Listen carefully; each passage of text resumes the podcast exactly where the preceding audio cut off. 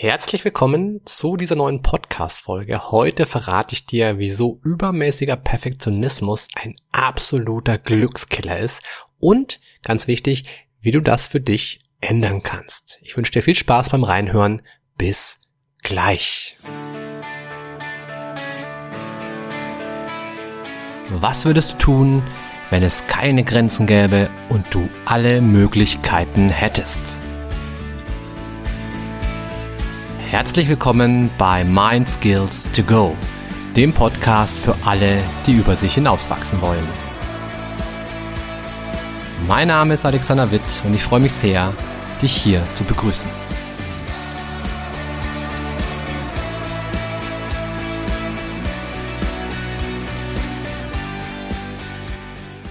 Also, heute habe ich folgenden Podcast-Titel für dich mit im Gepäck, nämlich Don't Be Perfect. Und vielleicht fragst du dich, hä, warum eigentlich nicht? Ja, warum ist Perfektionismus so verpönt? Warum soll man das nicht sein? Was ist eigentlich der Nachteil davon? Und all diese Fragen werde ich versuchen in der heutigen Podcast-Folge dir zu beantworten.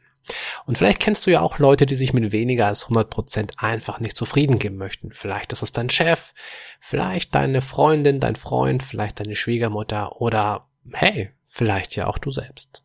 Ja, ich denke, jeder von uns oder fast jeder von uns hat so kleine Perfektionismusanteile in sich drin.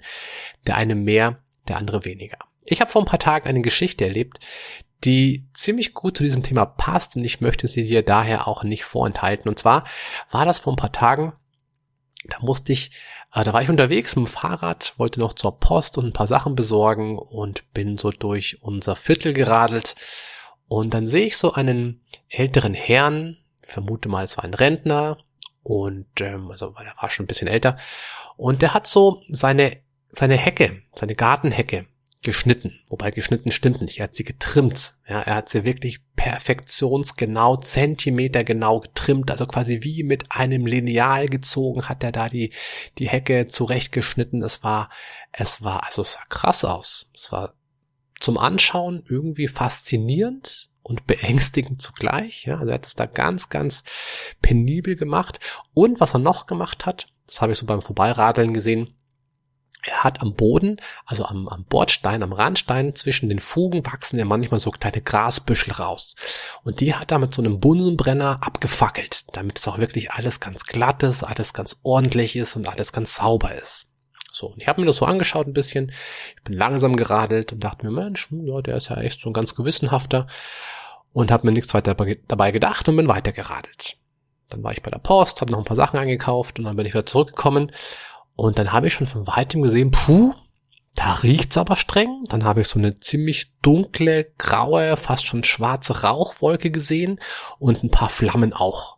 Und dachte mir, boah, das ist ja das ist ja Wahnsinn. Also sowas habe ich hier noch nie gesehen. Bin weitergeradelt und ich bin tatsächlich an dem Haus von diesem Rentner wieder vorbeigekommen. Und seine Hecke stand tatsächlich in Flammen. Er hat schon mit einem Feuerlöscher hantiert. Die Feuerwehr war auch schon gerade im Anmarsch, also schon mit Blaulicht da. Es war ein, ein völlig kurioser Anblick. Völlig wahnsinnig eigentlich. Und was war passiert? Du ahnst es wahrscheinlich schon. Der, der übereifrige Rentner hatte mit seinem übereifrigen und völlig wahnsinnigen Perfektionismus die Hecke unabsichtlich aus Versehen abgefackelt. Ja, also er hat ja mit diesem Bunsenbrenner da rumhantiert und anscheinend ist er da irgendwie hingekommen, vermute ich mal. Und jedenfalls die Hecke hat Feuer gefangen, es war relativ trocken zu der Zeit und es ging ziemlich ratzfatz. Die Hecke stand volle Kanne in Flammen. Blöderweise war hinter der Hecke auch noch ein Gartenhäuschen aus Holz und das hat natürlich entsprechend auch einiges abbekommen. Also das Ganze hat sich längere Zeit hingezogen, es war alles schwarz, es war alles verkokelt, es hat gestunken und es war ein ziemlich beträchtlicher Schaden. So, warum erzähle ich das? Ne? Also die Moral von der Geschichte, verwende bitte keinen Bunsenbrenner oder eben don't be perfect. Du zahlst immer einen Preis für deinen Perfektionismus, in dem Fall eben dass die Hecke weg ist, dass es stinkt und dass du jetzt einfach alles nochmal von vorne neu aufbauen darfst. Und das ist jetzt in dem Fall ein Beispiel, was, naja, wahrscheinlich gar nicht so tragisch ist, aber was natürlich sehr eindrücklich war. Letztlich ist aber Perfektionismus etwas, das sich ähm, auf lange Sicht halt einfach immer wieder bemerkbar macht. Also ich kenne eine Menge Perfektionisten, die ich auch schon durchaus mal im Coaching hatte, und die beklagen sich meistens immer über den gleichen Sachverhalt. Und zwar sagen sie, boah, Alex oder boah, Herr Witt, es ist so stressig. Mein Leben ist so stressig. Ich weiß gar nicht mehr, wo vorne und hinten ist, weil ich muss so viel tun. Ja, ich muss mich um so viel kümmern und ich muss alles so gut machen und, und dann frage ich immer, naja, aber warum, warum musst du das denn so gut machen? Ja, weil wenn ich das nicht so gut mache, dann passiert ein Unglück, dann äh, erfülle ich die Erwartungen nicht, dann und so weiter. Also es gibt irgendwie tausend und drei Gründe, warum die das so gut machen müssen. dann frage ich meistens noch ein bisschen mehr nach, ja, und äh, und, und was würde denn passieren, ähm, wenn du es mal nicht so gut machen würdest? Wäre dein Chef denn dann sauer auf dich oder so? Nein, aber ich wäre so sauer auf mich, weil ich habe ja an mich die Erwartung, dass ich das hundertprozentig, tausendprozentig perfekt mache. Ich muss das so gut machen, wie es nur geht, weil ansonsten kann ich mit mir einfach nicht zufrieden sein. Ah, okay. Also du siehst schon, es ist ganz oft im Grunde ähm, der eigene Perfektionismus, der eigene Anspruch, die eigenen Erwartungen. Es ist gar nicht so sehr, dass der Chef sagt, hey, ich erwarte von dir Höchstleistung. Gibt es natürlich auch manchmal, aber ganz oft sind es die eigenen Erwartungen, die uns im Wege stehen. Ja, weil wir sagen, hey, ich, Alex, ich bin von mir, ich habe ich hab quasi die, den Anspruch an mich selber, dass ich das so toll mache, dass, dass alle vor Bewunderung fast schon in Ohnmacht fallen. Ja, und so, so ein kleiner Fehler, so eine kleine Unachtsamkeit, das darf ich mir einfach nicht erlauben. Also das, das ist so die innere Haltung. Und du kannst dir vorstellen, dass so eine innere Haltung ganz schön viel Stress verursachen kann. Und damit du halt auch diesen Anspruch immer wieder erfüllst, musst du natürlich ja krass arbeiten. Du musst ja Überstunden machen, du musst bis spät in die Nacht das, äh, die Präsentation überarbeiten, du musst die Zahlen kontrollieren, ob alles passt, du musst die Excel-Sheets nochmal durchgehen und so weiter und so fort, damit auch wirklich kein Fehler drin ist. Und das ist ja die große Angst, die Perfektionisten haben. Es darf kein Fehler drin sein, denn sonst geht die Welt unter. Also, warum ist Perfektionismus schlecht? Du ahnst es schon, du hörst es schon weil die sich einfach selber ganz, ganz viel Stress machen, die Perfektionisten. Das ist Punkt eins. Es gibt aber noch einen zweiten Grund, warum Perfektionismus tatsächlich nicht so das, ähm, das Mindset ist, was ich dir unbedingt empfehlen würde. Und zwar, Punkt zwei ist, alle um dich herum werden wahnsinnig. Also ich weiß nicht, wer von euch schon mal ähm, mit einem richtig krassen Perfektionisten zu tun hatte, also wenn das jemand ist, der eine ganz stark ausgeprägte perfektionistische Seite hat, dann kann der einen dermaßen in den Wahnsinn treiben, weil er jedes kleinste Komma, jedes kleinst, jeden kleinsten Pups kontrolliert, analysiert, die als Kritik vor die Füße wirft und sagt, das musst du nochmal überarbeiten. Und, und gerade wenn du jemand bist, der vielleicht etwas lockerer unterwegs ist, wird das schwierig. Oder wenn du als, äh, wenn du mit jemandem zusammen bist, der Perfektionist ist, auch dann wirst du ganz schön viel Geduld aufbringen müssen, denn es ist nicht einfach mit dem Perfektionisten. Ja, und auch das erlebe ich und höre ich immer wieder ganz wieder von meinen Coaches, die sagen, hey Alex, ähm, meine Beziehung ist tatsächlich, ähm, die, die ist nicht so gut. Ja, also wir streiten uns ständig. Und dann frage ich, ja, warum streitet ihr euch denn? Ja, weil ich will das immer so und so haben, aber mein Partner sieht das nicht ein. Also das heißt, Perfektionisten sind oft auch so Control-Freaks, die sagen, hey, ich möchte das so und so und, und es gibt dazu einfach keine Alternative. Und dann sagt, sagt der Partner natürlich, ja, pff, sorry, aber, aber ich sehe das nicht so. Ja, ich will das anders haben. Und jetzt fragst du dich vielleicht, hey, okay, ja, also hab verstanden, Perfektionismus ist nicht so dolle. Jetzt ist es aber so, dass man sich das ja im seltensten Fall irgendwie aussucht. Also ich könnte natürlich jetzt zu dir sagen, hey, sei einfach weniger perfekt, dann passt das schon. Und dann würdest du zu mir sagen, na ja, aber wie soll ich denn das machen? Und wo kommt das überhaupt her? Und ich mache das ja nicht mit Fleiß, ich mache das ja nicht mit Absicht. Und genau das ist es ja. Ne? Also kein oder fast kein Perfektionist macht das ja mit Absicht, sondern es hat die Ursachen oder die Wurzeln, die liegen natürlich wie wie so oft ja in der Kindheit. Ganz oft kommen Perfektionisten aus einer Familie, wo die Eltern schon ganz, ganz hohe Erwartungen an das Kind haben. Wo die Eltern sagen, hey, ich erwarte von dir, dass das Zimmer picobello immer aufgeräumt ist. Und wehe, ich finde irgendein Staubkrümel, wehe, ich finde irgendwie ein, ein Stück Breze oder ein Cornflakes-Stück auf deinem Teppich. Dann gibt's aber echt Ärger und dann sind oft die Strafen total drastisch, ja.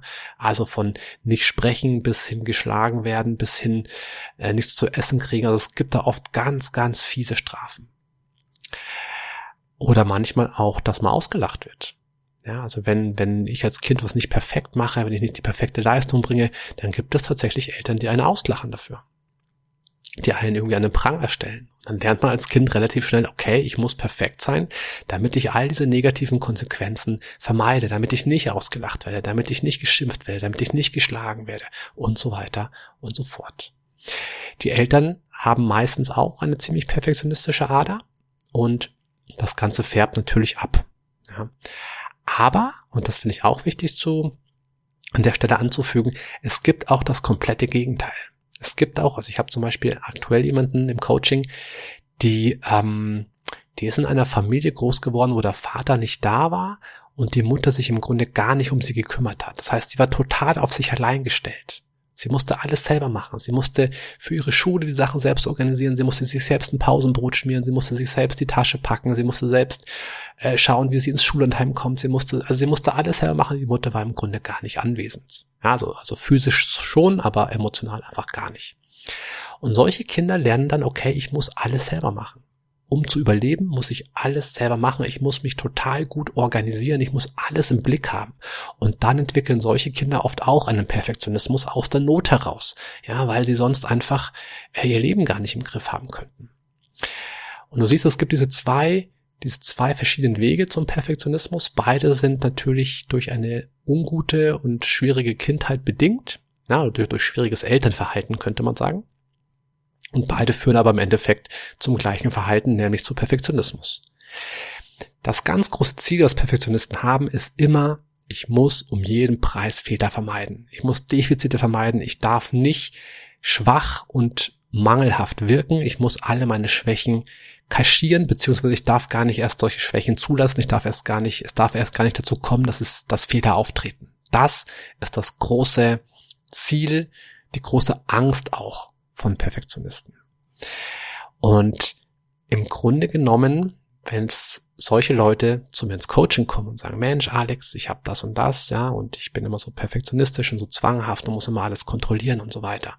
Ich möchte das aber gerne ändern. Dann ist im Grunde das Entwicklungsziel immer, dass man sagt, hey, wie kannst du es schaffen, davon wegzukommen? Und davon wegzukommen würde in dem Fall bedeuten, wie kannst du deine größte Angst äh, wie kannst du der entgegentreten? Wie kannst du dich mit deiner größten Angst konfrontieren? Und die größte Angst ist fast immer Fehler machen. Ich darf ja keine Fehler machen, sonst wurde ich ja früher bestraft. Ja, ich habe nichts zu essen bekommen, ich wurde geschlagen, ich wurde geschimpft, ich wurde ausgegrenzt und so weiter. Deswegen darf ich ja keine Fehler machen. Aber wir müssen uns ja klar machen, das war damals.